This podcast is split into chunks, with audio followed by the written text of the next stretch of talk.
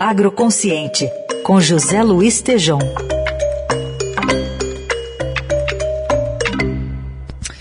Hoje o Tejon fala sobre uma outra crise que está assombrando a Europa, para além do que acontece ali na Rússia e na Ucrânia. Bom dia, Tejon. Bonjour, bom dia, ouvintes. Bom dia, Carol, Heisen.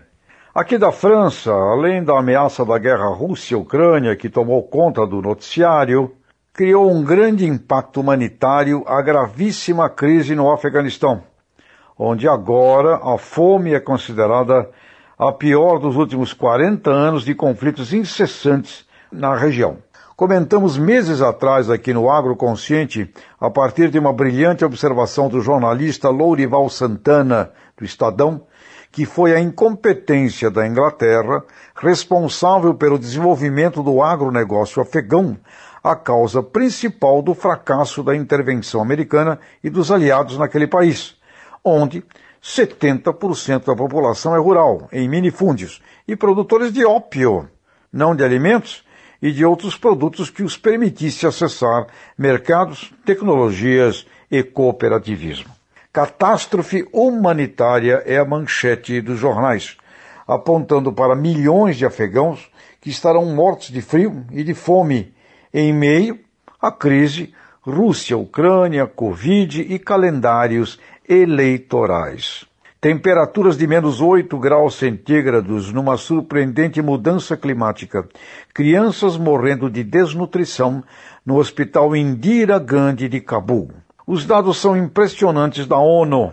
23 milhões de afegãos podendo morrer e 9 milhões de fome, incluindo 1 milhão de crianças de menos de 5 anos. Estou reunido aqui na França com 40 jovens do mundo todo, discutindo exatamente o papel do agronegócio consciente no combate à miséria, pobreza e situações humanitárias de fome, como esta aqui no Afeganistão e nas conclusões dos meus jovens alunos de todos os continentes é a mesmíssima conclusão do ex-ministro Roberto Rodrigues da Agricultura do Brasil, onde ele diz: onde não tem alimento, tem a guerra, jamais faremos a paz. A observação do jornalista Lourival Santana, meses atrás, sobre a questão afegão e a saída dos Estados Unidos e aliados do país, com o retorno do Talibã, faz todo sentido.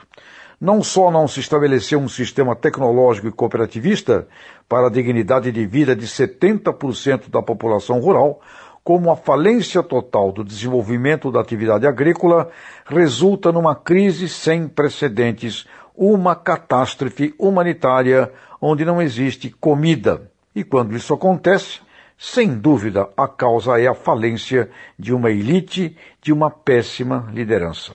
Falta de comida num mundo onde sabemos produzir e onde 30% dos alimentos vão para o lixo, se explica, mas não se justifica.